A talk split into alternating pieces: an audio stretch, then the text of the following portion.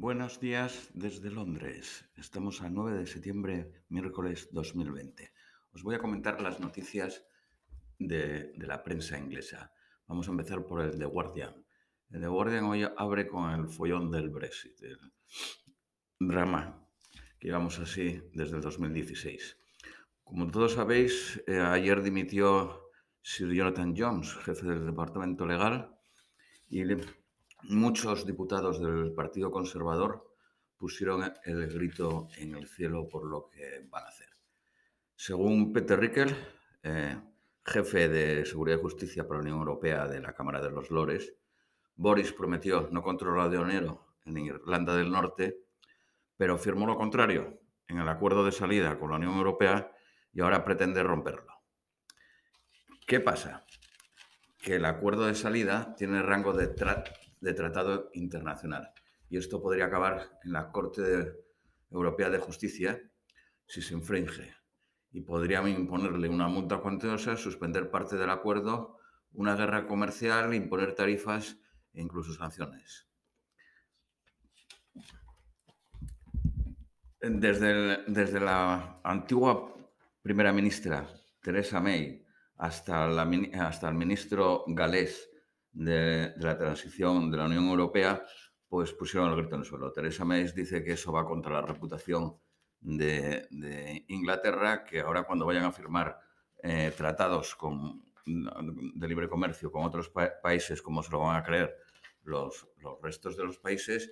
Y el ministro galés dice que es un ataque a la democracia. Fuentes gubernamentales dicen que la obligación de cumplir la ley internacional se terminó en el 2015 con David Cameron. Sin embargo, Lord Anderson, miembro de la Corte del Comité de Justicia de la Cámara de los Lores, dice que todavía sigue vigente tras una, una apelación en el 2018. Bueno, veremos cómo acaba porque mmm, hasta el 15 de octubre hay tiempo. Eh, la siguiente es el Daily Telegraph y el eh, Daily Mirror eh, abren la portada con las restricciones, nuevas restricciones para el otoño por el caso del COVID. Eh, ha, ha, habido 8.500 positivos en tres días y a partir de lunes eh, se prohíbe concentraciones de siete o más personas. Lo único que se permite es en lugares de trabajo, en centros educativos y eh, eventos deportivos organizados saludablemente, lo cual no sé muy bien lo que es eso. Supongo que se referirá al fútbol eh, eh, profesional, porque otra cosa no se, no se entiende.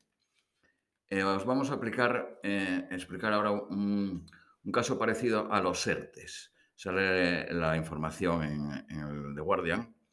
Aquí se llama Forlow y están diciendo que entre errores y fraudes, un 10% de esos ERTES se ha ido al, garete. Entre, uno, entre 1.750 millones de libras y 3.500 millones de libras. El total del, del, del coste de los ERTES fue de 35.400 millones de libras.